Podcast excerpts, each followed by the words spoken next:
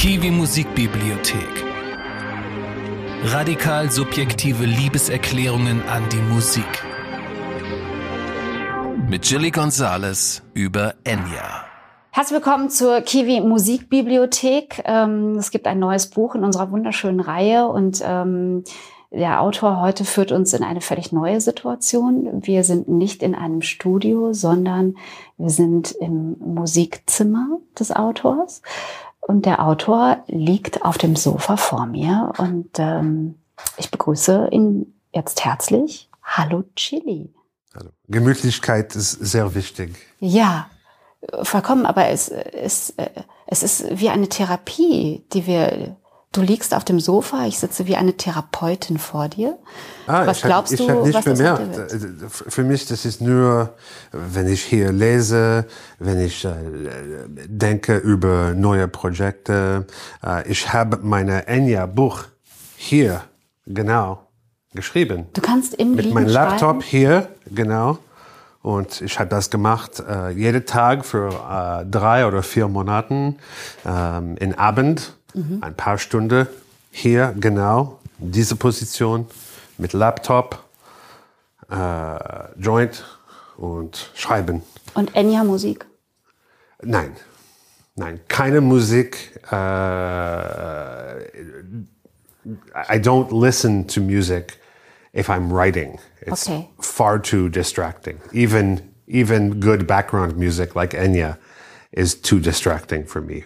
I have to write in silence.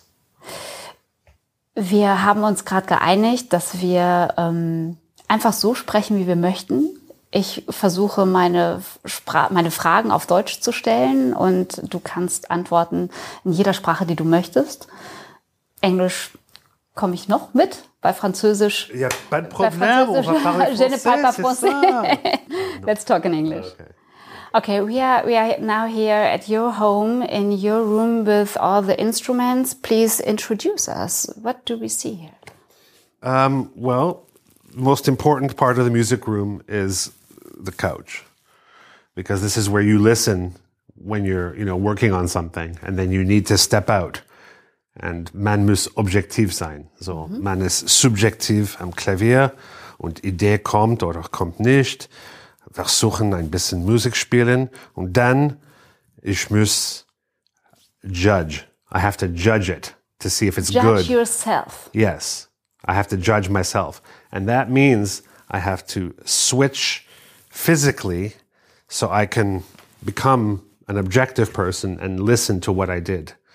And so I get on this couch, I lie exactly like you see me here, and I listen.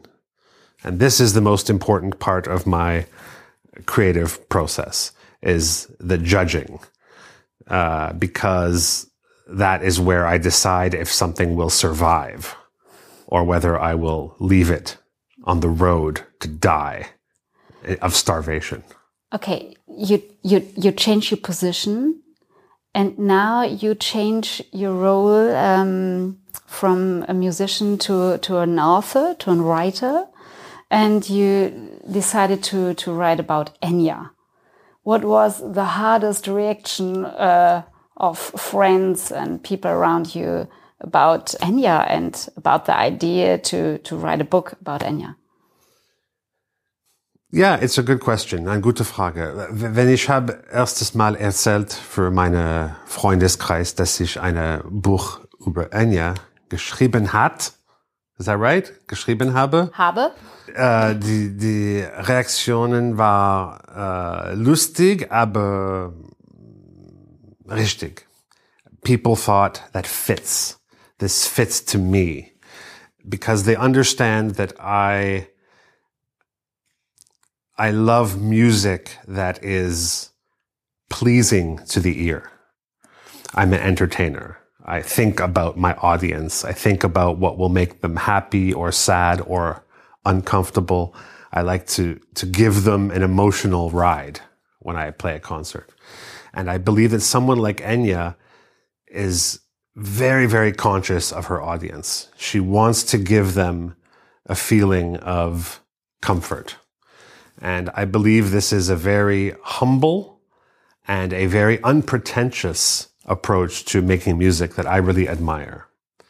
And so I thought I want to write about somebody who inspires me to be as true an artist as I can be while still aiming directly for the audience. So when Musikbibliothek first began, there were four books about, I think, Die Toten Hosen, Take That, Frank Ocean, and Nick Cave. Yes. And even though two of the authors were women, Okay. all of the subjects of these first four books were men. Was wir auf Englisch nennt eine Sausagefest, eine Wurstfest. And um, I thought I have to write about a woman because this is this is this is really bad. How can there be four dudes and no women when women are more than half the population and women are actually probably the better artists? So for me, it was many, you know, Beach House, Lana Del Rey, Kate Bush, Nina Simone, uh, Cardi B. All good. All these people were in my mind, but but I couldn't really imagine that any artist that I love and listen to so much, it might be difficult. And Enya, I don't really, I don't really love her music, but I, I, I admire her. I'm fascinated with her, with her career, with her music, with what she represents. And I thought, if I write about someone that I'm such a fan of, it becomes a fan letter. And maybe this is not making for a good book.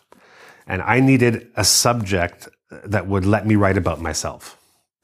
Because in the end, I think what works in the Musikbibliothek when it works, it's when it's very personal. Yes. I love Sophie Passmann's Frank Ocean book Yes. for how personal it is. And I wanted to do something similar. I want to use Enya to write about myself and my ideas about music. Uh, and it's not like I sit around every night taking a bath, lighting candles, listening to Enya. Do yoga. Maybe only three times a week, you know, not like every night. And uh, and so Enya became this totem for me to focus on, to write a book about myself, my own taste, and to kind of trace my own musical evolution uh, by talking about Enya, even though she's not even in my top 10 favorite artists or even my top 10 female artists. But I couldn't just write a book about Lana Del Rey because all I would say is, I love Lana Del Rey, end of book, you know? Uh, so I had to write about someone who lets me write about myself and, and write, write about music. What is it now? Is it a declaration of love? Not, or is it um, eine Biografie von dir selbst? Also was fasziniert dich? Was hat dich so gekriegt, dass du gesagt hast, ich mache es aber jetzt trotzdem? Well, to be honest, the, the publishers of Musikbibliothek, known as Kiwi, they were approaching me to write a kind of, I think what they called it was a musical memoir. Yes. So I don't like to talk so much about my personal life. I don't really ever do that on social media or in interviews. I like to keep a certain mystery about what I do. And when I'm on stage, I'm really on stage. But when I'm off stage, I'm really off stage. That's my philosophy. So I would never write a, a deep personal autobiography. And my life probably hasn't been interesting enough to, actually deserve an actual uh, autobiography at my young age of 48. But a musical memoir, it's true that that seems like it might be interesting because I had all of these moments in my musical education and my career that were like epiphanies, moments where it went ding, and I really learned something about music uh, because of maybe being taught by someone interesting, or maybe just learning the hard way by failing at something.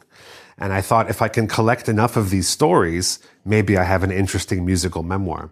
And so I started to try to write something in 2016 for Kiwi. Mm-hmm. but I failed. it didn't work.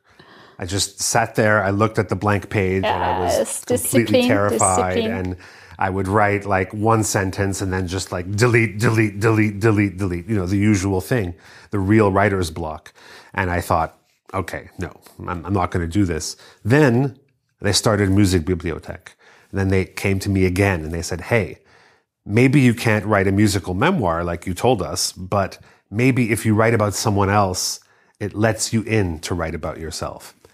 So this was always the idea, I think, of these these books. They they don't want, I don't think they want people to write a, a journalist's book about some famous musician. They want people's personal stories and how you can fixate on a certain artist and can, an artist can start to mean something to you.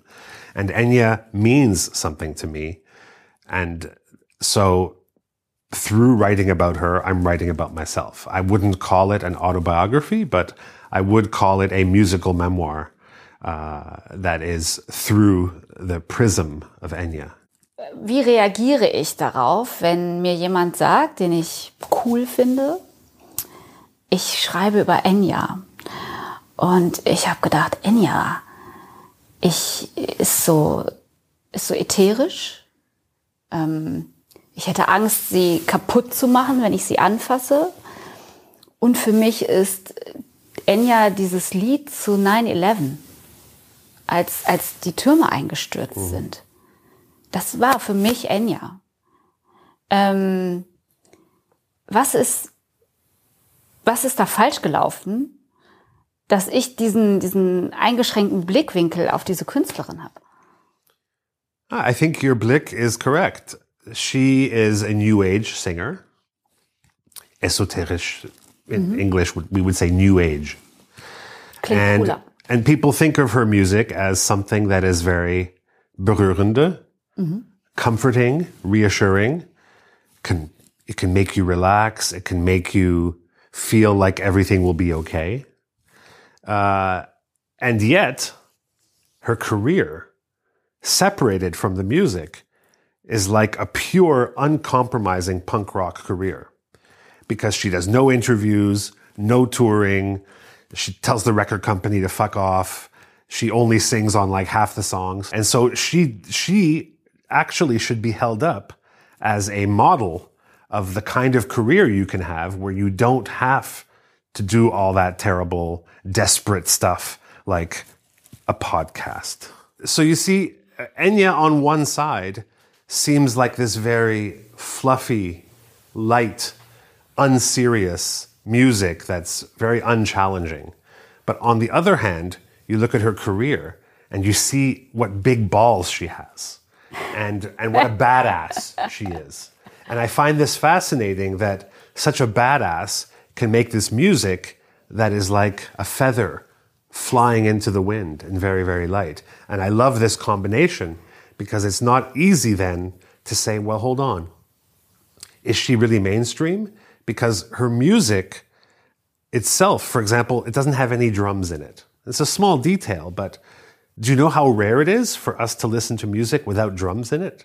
Pop music without drums is like really unthinkable. Uh, These days, if you turn on the radio, all you hear is drums, you know, and then you hear Enya, and all of a sudden you realize this person has just made, you know, this entire sound with drumlessness. Aber macht Enya Popmusik? Yeah, absolutely. I mean, she's on the radio and she has sold 80 million albums and she has these gigantic hits that we all know. Yeah, absolutely. To me, she's much more radical than we give her credit for. And the reason that people don't think of her as radical is because this music has a, a soothing quality. Did you ever met her? No, I, she lives in a castle and doesn't talk to anyone. Nobody talks to Hi, her. I'm Nobody's Chilly. Gonzales. I'm also a Grammy winner like you.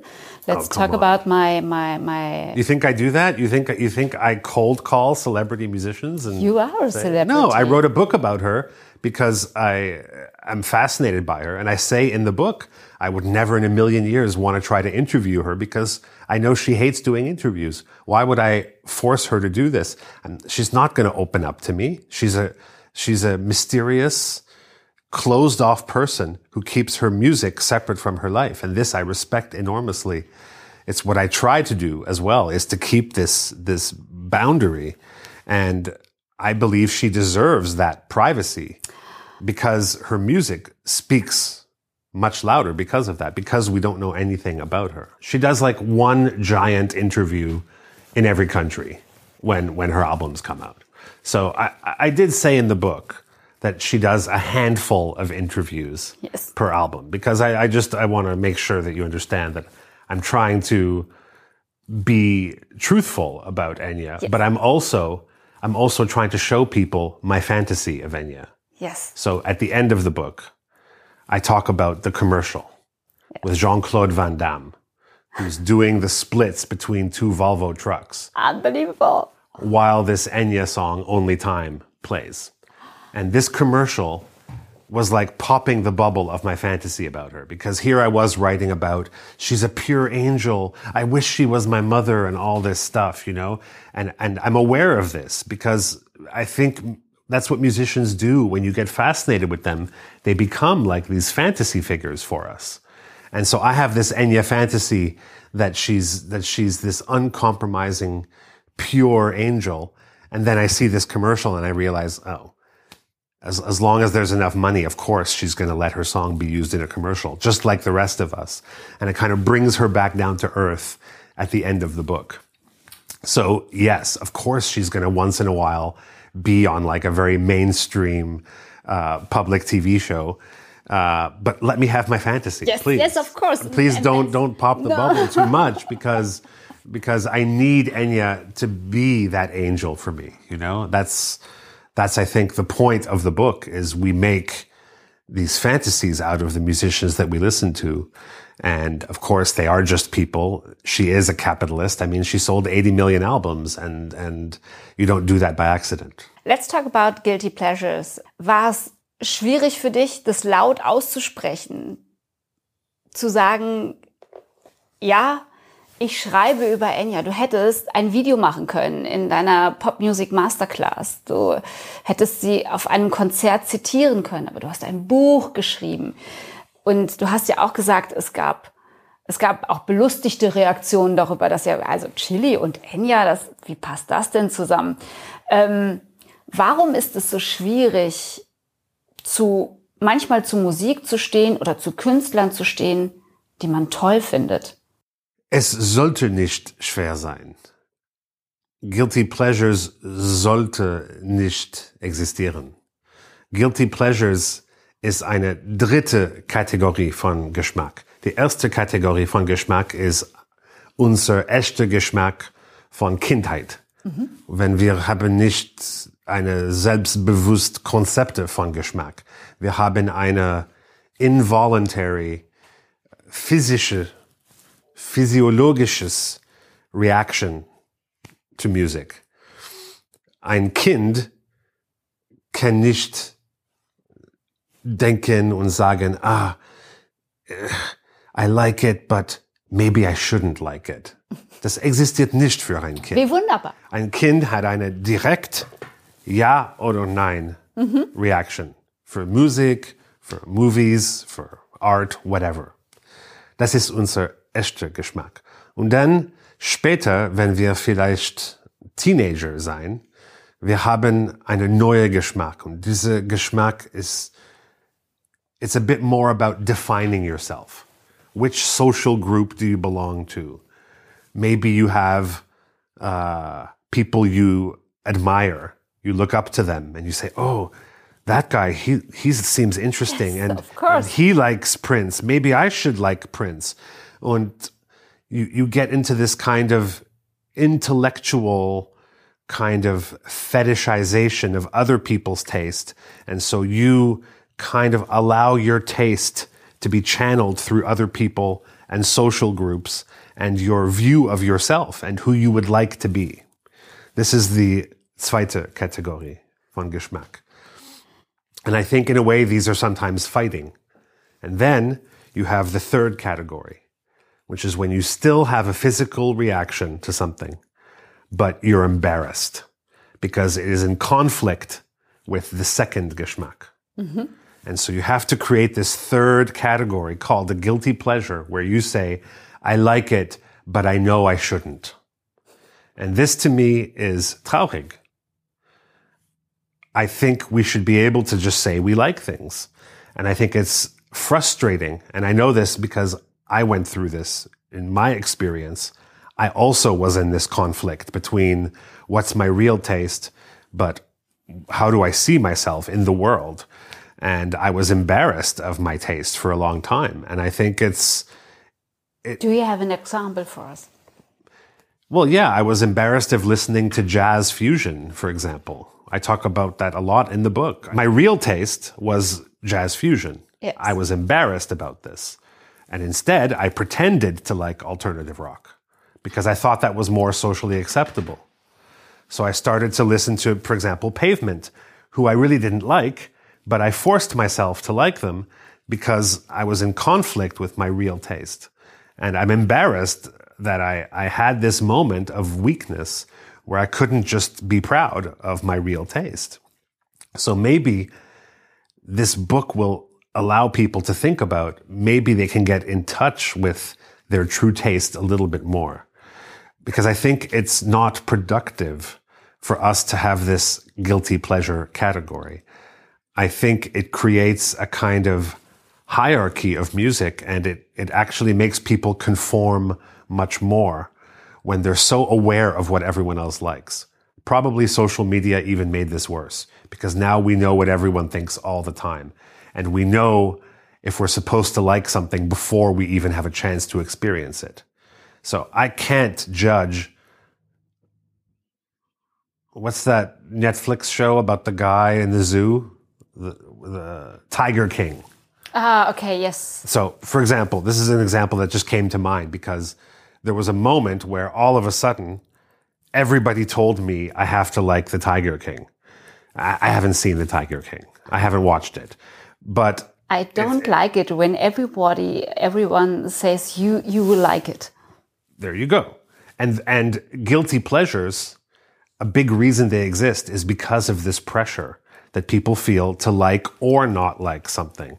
So we have too much awareness of what everybody else thinks, and we don't have a chance to be in touch with our true taste. It's been corrupted. There is a corruption in our concept of taste from the constant consensus.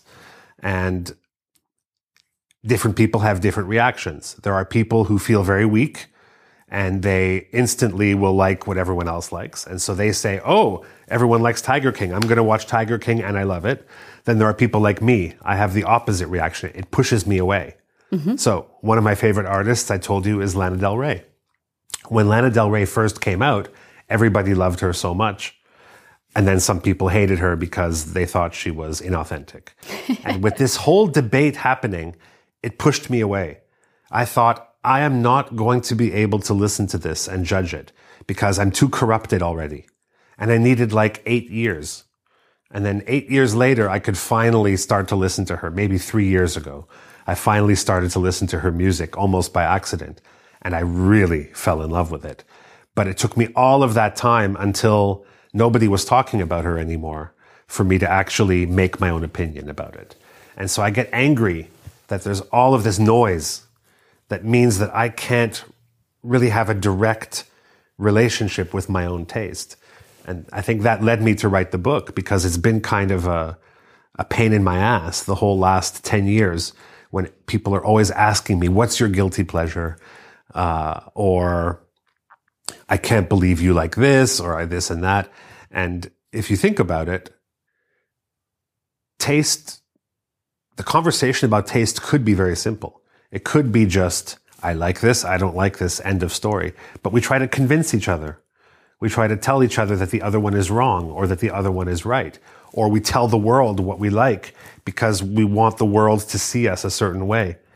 It's actually kind of fucked up if you think about it. It could be as simple as we don't really talk about taste. You know, like in some societies, they don't talk about money. In some societies, they don't talk about politics. In some societies, they don't talk about personal things in the public sphere. But we should and, always talk about music and and and the taste of music, or what would you? Like I think we say? shouldn't. I think it's better if we don't talk about taste. Like the, the, the in my ideal world, you like what you like and you never have to tell anyone about it. Because what's the point of actually having a discussion about what you like unless you're trying to convince the other person, unless you're trying to win an argument, unless you're trying to prove something to somebody. And that's not what taste should be. Taste should be, I like it or I don't. It actually could be so simple. But taste has become a kind of battlefield for people's egos, for people's uh, idea of um, Class. class or being in a kind of elite, uh, of being in a certain social group versus another. Yes. And I think it's a bit sad that the conversation about taste is never as simple as you're allowed to like whatever you like. No guilt, only pleasure. um, we are in a sort of therapy situation. Can you can you tell us about the moment uh, of your coming out that you say, yes, I love fusion jazz, jazz fusion, and I don't, I really don't like alternative rock. Yeah, it probably happened when I moved to Berlin in 1998. I can remember it like it was yesterday. And that was a moment where um, I decided to become more myself. And I know that sounds strange because you should just be yourself. You shouldn't have to become more yourself. But I was coming from a real obsession with wanting to show myself to the world. And I wanted to do that through a music career. I was chasing this kind of high of feeling like you exist for people and getting up on stage and trying to get the love that you were missing from a bunch of strangers. It's very common that performers have a kind of light psychopathic problem where they need to look for this validation in a way from all the wrong places. You know, if you're very emotionally and mentally healthy, you probably don't need to become a performer, if we're honest. So it's a certain kind of person who wants to become a performer. This is where I was coming from. But I was doing it in a way that was um, inauthentic in Canada. So I had a kind of alternative rock band and we signed to a major label, Warner Brothers. And I went through the whole sort of pretense of trying to be this alternative rock singer, actually. I had a shaved head and I was like jumping around and, and kind of like singing very loudly and really like trying to get people's attention. It's hard for me to imagine that. Sorry? It's hard for me to imagine that. I mean, if you do look uh, at the documentary about me that came out a couple of years ago called Shut Up and Play the Piano, they have a little bit of footage from some of our videos. So you could actually see like eight seconds of me with the shaved head jumping around being like a alternative rock singer. But I wasn't being myself. My sense of humor was not there. My true musical taste was definitely not represented in what I was doing. And uh, it didn't work. I mean, the project failed. We put out an album and nobody was interested. And, and I know why, because I wasn't being myself. And there was a moment where I thought, okay, if I really want to try and make a go of this music thing, I have to hit reset. I'm going to move somewhere new so that I can be a little bit less aware of what other people are thinking, you know? This is the same problem with taste is we always know what the other people think and we can't we lose touch with ourselves because we're so aware of what everyone else is doing. So I thought if I move away from Canada and move to a new place where I don't even speak the language, I'm Is gonna, it important for that to move away? for me it was to get the antennas up and to be not aware of what anyone is is thinking about you. You then get into a much deeper relationship with yourself because you don't really have access to the sort of what's everyone thinking? You know, you're sort of turn inward in a really positive way. So when I got to Berlin, all of a sudden I felt free to put my real sense of humor into my music. All of a sudden I felt like I could be this virtuoso. I don't have to be embarrassed about being a kind of trained musician with this musical brain that can analyze things, you know, and I don't have to pretend to be something I'm not. And so I took those building blocks, my sense of humor, my musical virtuosity, my actual taste, and and I started to make music under the name Chilly Gonzales, where I felt in a way protected to be myself. You know, it's strange, I know, to take a different name and say that that enables me to be more myself, but that was my way. My way was to exaggerate my true taste. And by exaggerating it, much as a rapper would, and make it larger than life and turn myself into almost a cartoon character, inside of that, I was free to sort of do anything. And to be a very trained musician was suddenly not going to be a problem. And to, to have my, um, sense of humor be a big part of what I did. To get on stage and be able to, um, make people laugh and make myself laugh and do things that I think were interesting and funny. It just set me free, you know, to get away from the music scene that I was stuck in in Canada. So that was probably the moment where I said, I won't feel guilty for being the kind of musician that I am. I won't feel guilty for wanting to combine a kind of serious music approach with a ridiculous sense of humor. I mean, all of these things seemed like they shouldn't work. But I thought, it's me, so it has to work. And I just need to find the right mold to pour it all into. And that turned out to be, um, you know, thinking of this ridiculous name, Chilly Gonzales, and moving to a new place where I just wasn't aware of what people thought about me. And uh, it was a very liberating moment. How do they react at home? In Canada? Yes. Um, it took a while, but uh, they started to uh, appreciate w- what I was doing. Um, I didn't really go back to Canada for the first few years. I was just so excited to be touring in Germany and France and the UK and Italy. And it was all so exciting. I thought, okay, fuck Canada, you know, okay. uh, let's just forget about that place. And then maybe after a few years, I thought, okay, maybe I'm ready to show them what I've, what I've been able to become. You know, I, I don't blame Canada. It could be that there's a musician in Germany right now who needs to move to Canada to do what I did. So it's not about what place you're from, but maybe it's about just you need to leave that place in order to find yourself. Aber ich habe auch gelesen, dass du in Berlin erst einmal in einem Dessous-Geschäft Klavier gespielt hast.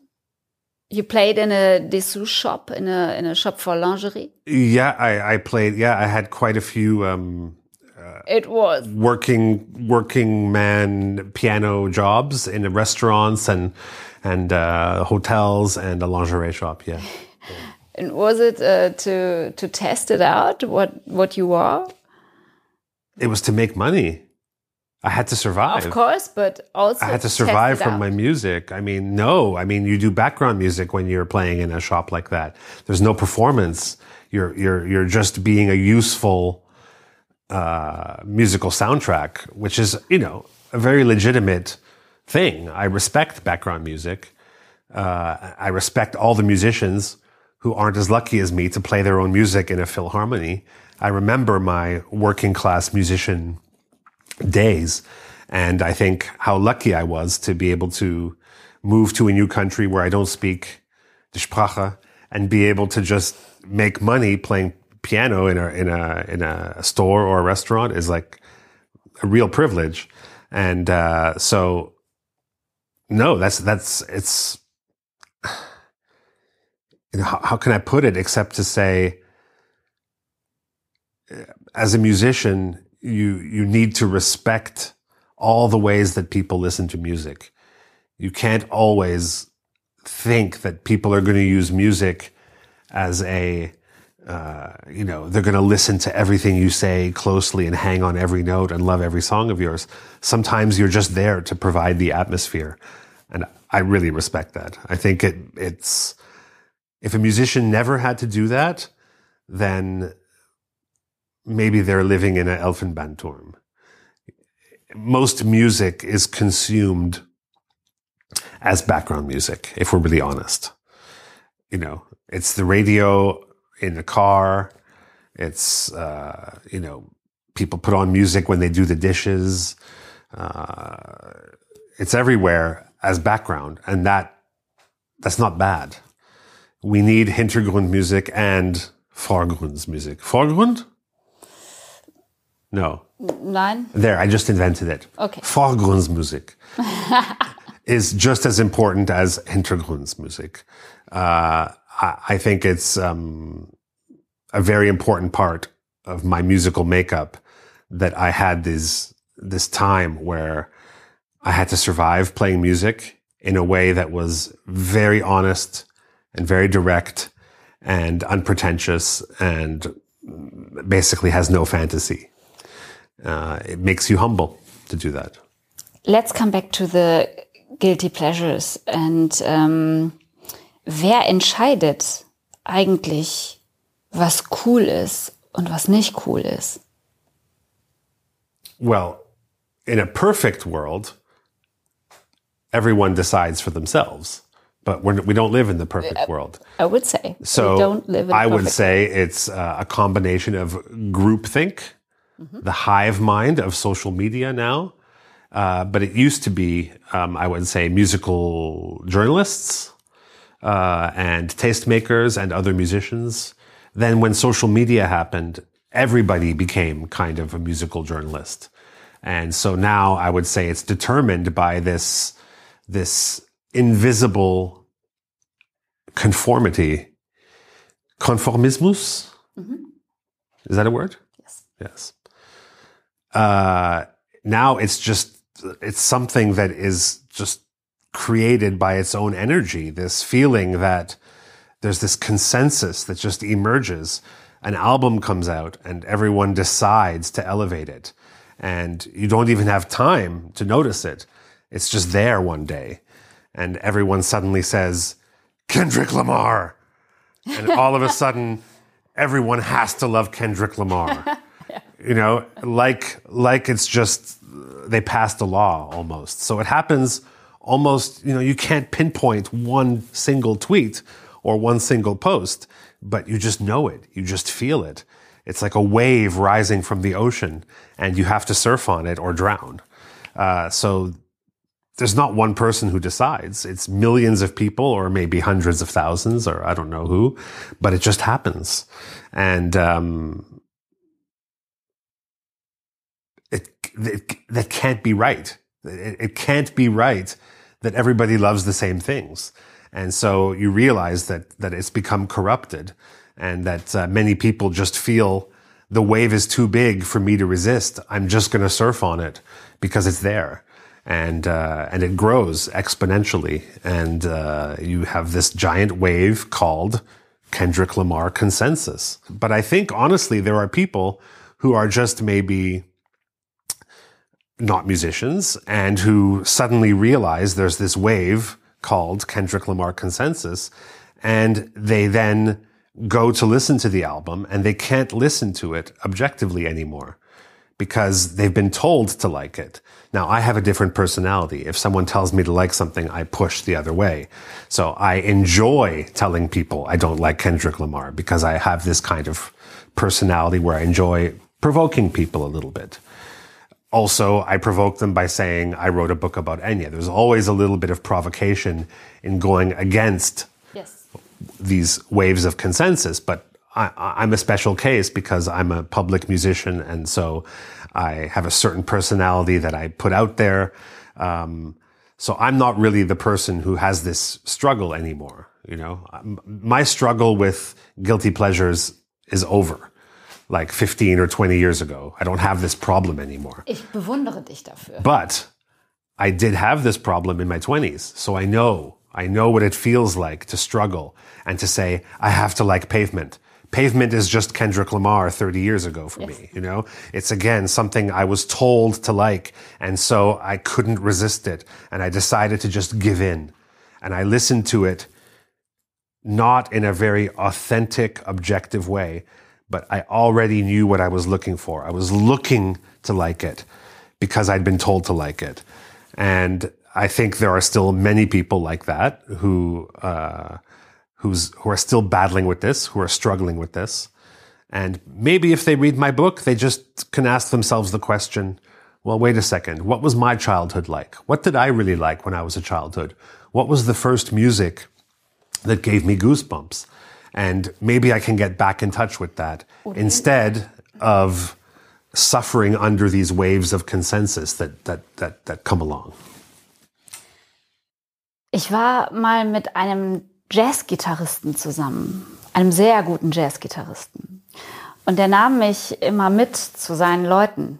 Und dann waren da ganz tolle Musiker und die plötzlich anfingen zu spielen und zu improvisieren und alle waren ganz elektrisiert. Und ich merkte auch, dass die mit den Instrumenten, die hatten eine tolle Kommunikation miteinander, aber ich habe sie nicht verstanden. Ich habe ich hab keinen Zugang zu denen gefunden und es hat mich überhaupt nicht berührt. Im Gegenzug berührt es mich aber, wenn Campino von den Toten Hosen singt, ich will nicht ins Paradies, wenn der Weg dahin so schwierig ist. Da frage ich mich, was stimmt mit mir nicht und, und, und schäme mich, weil da ist diese coole Musik und ich spüre da nichts. Ähm, ist es vielleicht am Ende spannender oder ehrlicher zu sagen, wenn man etwas Offensichtliches nicht mag? But jazz musicians generally don't think so much about the audience. Jazz musicians play for other jazz musicians. Oh, and, thank you. And, Campi- and Campino is a proper artist and entertainer who wants to express something to people. So you can't compare these two kinds of musicians. It's unfair. I, I, I thought I'm not smart enough for, for, for the music. Oh, but that's that's that's that's. Should we change the position? Should I lay down now on the couch? I mean, this this this this is exactly why I wrote the book because it, it it does make me a little bit sad to think that you had to question yourself by thinking you didn't understand something. The reason you were not touched by that jazz music mm-hmm. is the fault of the jazz musicians. They're the ones with the problem, not you. They made music that doesn't communicate to people. And that is their choice. That's fine. But they, they have to understand they will not have a really meaningful relationship with an audience if they don't take care to express something to them. And Campino puts a lot of thought and energy and struggle into expressing himself so that you will identify with what he's singing and you will get those goosebumps and feel it. And of course, I'm in the Campino category. I hope. I try to be like a Campino. I don't want to be like one of those jazz musicians who plays for other musicians who says, "Oh, you don't understand it. You're stupid." I mean, I know that th- they didn't say that, but Yes. in a way, you felt this, and this is really not right. This is really a, a big injustice that you had to listen to this music and think maybe I don't understand it. No, no, no, no, no. Their music is not understandable. End of story. And Campino, the reason he's brilliant and the reason he is uh, where he is, he's an icon and living legend, is because he's really aware of his audience in a in a respectful way that he wants to create a bond with them.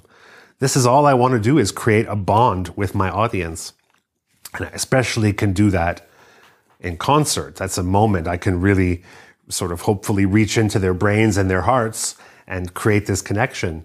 And many musicians in the classical and jazz world, they, they don't really feel this in a deep way. Their relationship with the audience is much more transactional, actually. And you see it. You feel it in the body language. You feel it in how they don't look at the audience. They don't talk to them. They don't engage them.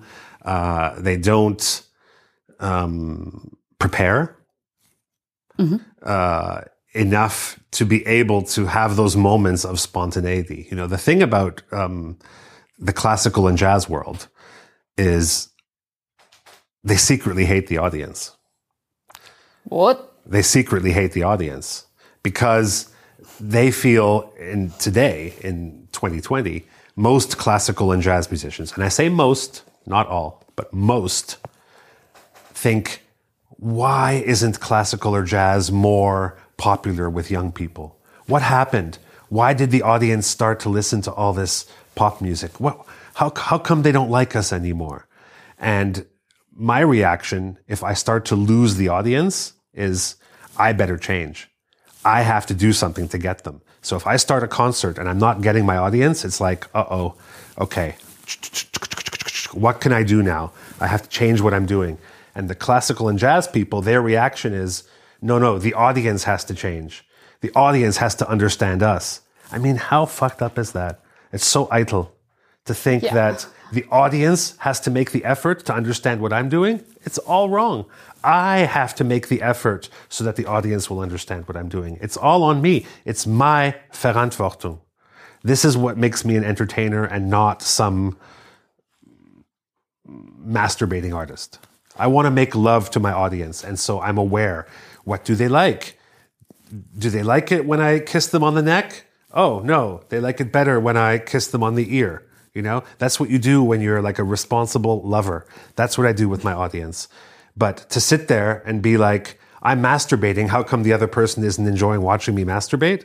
I mean, come on, Okay. get out of here. Und wenn wir jetzt noch einmal über Enya sprechen, was tut Enya für ihr Publikum, wenn sie, wie du sagst, eher keine Interviews gibt, er nicht auf Tour geht und wirklich ihr Ding nur macht?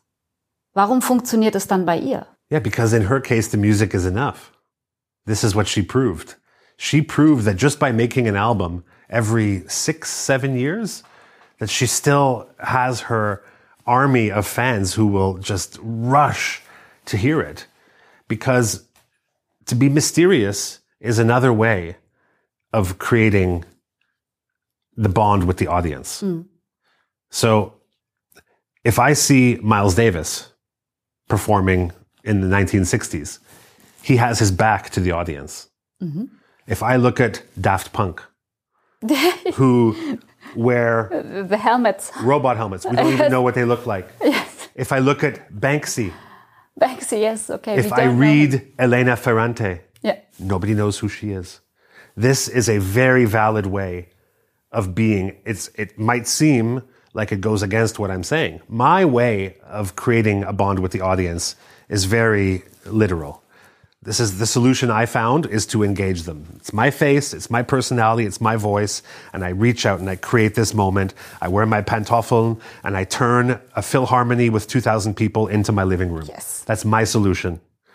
I felt so. Enya's solution is something totally different. But the jazz musicians who just play for each other, they're not even trying to find a solution.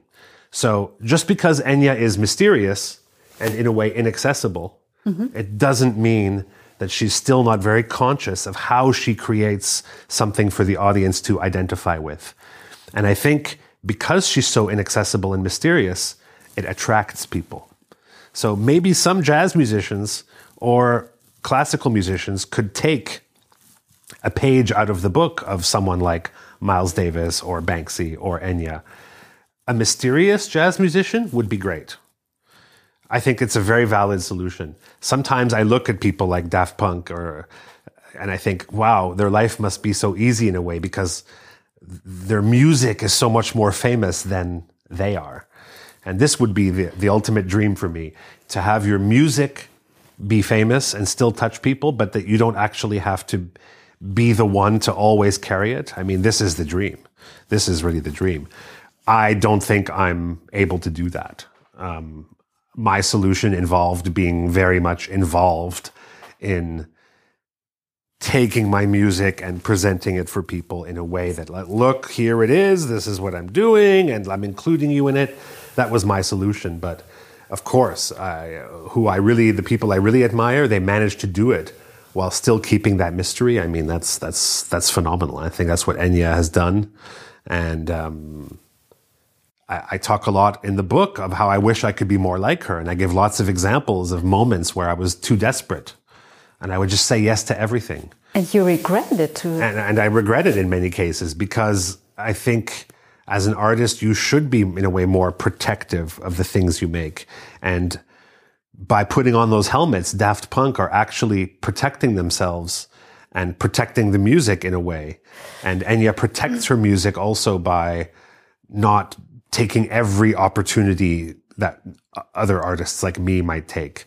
And so she's like a real role model, I think, a real fall build for, for, for someone like me. I hope to become more like her, uh, as time goes on.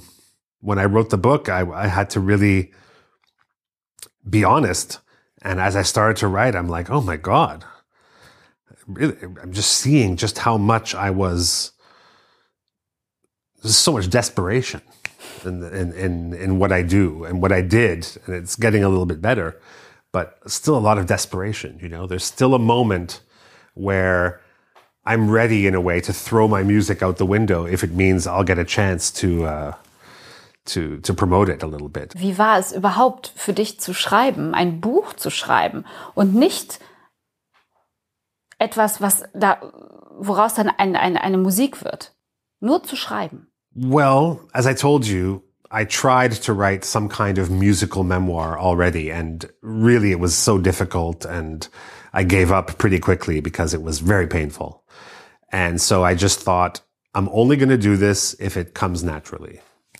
And then I had this sort of aha moment where I was sitting with Sophie Passmann, who did a great job translating yes. my book into German, by the way. And she's a friend, so she really knows um, where I'm coming from, and that really helped her, I think, uh, become the best translator candidate for this job. And she had just written the Frank Ocean book. And she said, you should really write one of these. I said, yeah, yeah, you know, but I tried already to write a something and it didn't work. And, and she said, you should just think about it. And that's when I had this moment of thinking, okay, I should write about a woman because otherwise everybody wrote about men. And, and then when I had the Enya sort of click, I sat down and I started to write and I just didn't stop for three months. And when it ended, it was like definitely over. And I could not write another thing now. It's a great moment. It's a Isn't great it? moment. And I think it's never going to happen again. I'm pretty sure of I'll course. never write another book. I think I had this one book inside of me. It flowed out very naturally.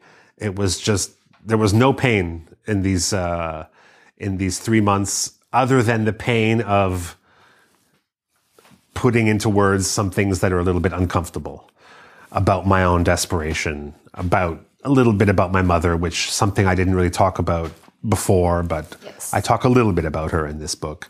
And so in some ways there was a kind of difficulty of, uh, of forcing myself to really be honest, but that wasn't so hard, to be honest what was hard was trying to write about myself just like that. But when it was through Enya, all of a sudden it became easy to find a thousand stories I could tell because maybe that's what artists need is, is to project and deflect and to just come out and say something about yourself might be the hardest thing in the world. So to do it where you throw a ball and it bounces off five sides of the room to get to the truth, then so be it. I guess that's what I needed um, in order to be able to open up was to, to to make it seem like it wasn't about me. That's the trick. You think you're writing about Enya, but you're writing about yourself. Uh, and I guess many artists, whenever they make anything, it's like that. If you're a sculptor, you know, you're doing a sculpture of the Virgin Mary, but really you're saying something about yourself. You think you're making a movie about gangsters, but you're really making a statement about yourself. So I think that's maybe the beauty of all art is you look for something outside of yourself you express something about it and you think you're talking about an object.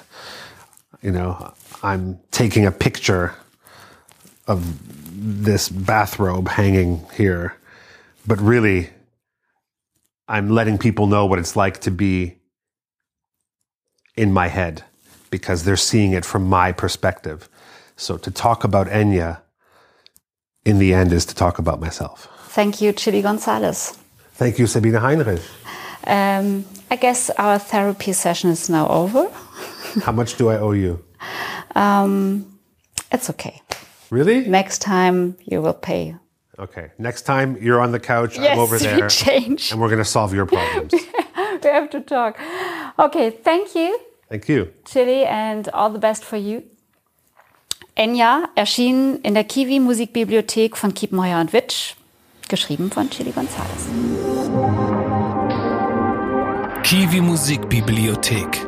Radikal subjektive Liebeserklärungen an die Musik.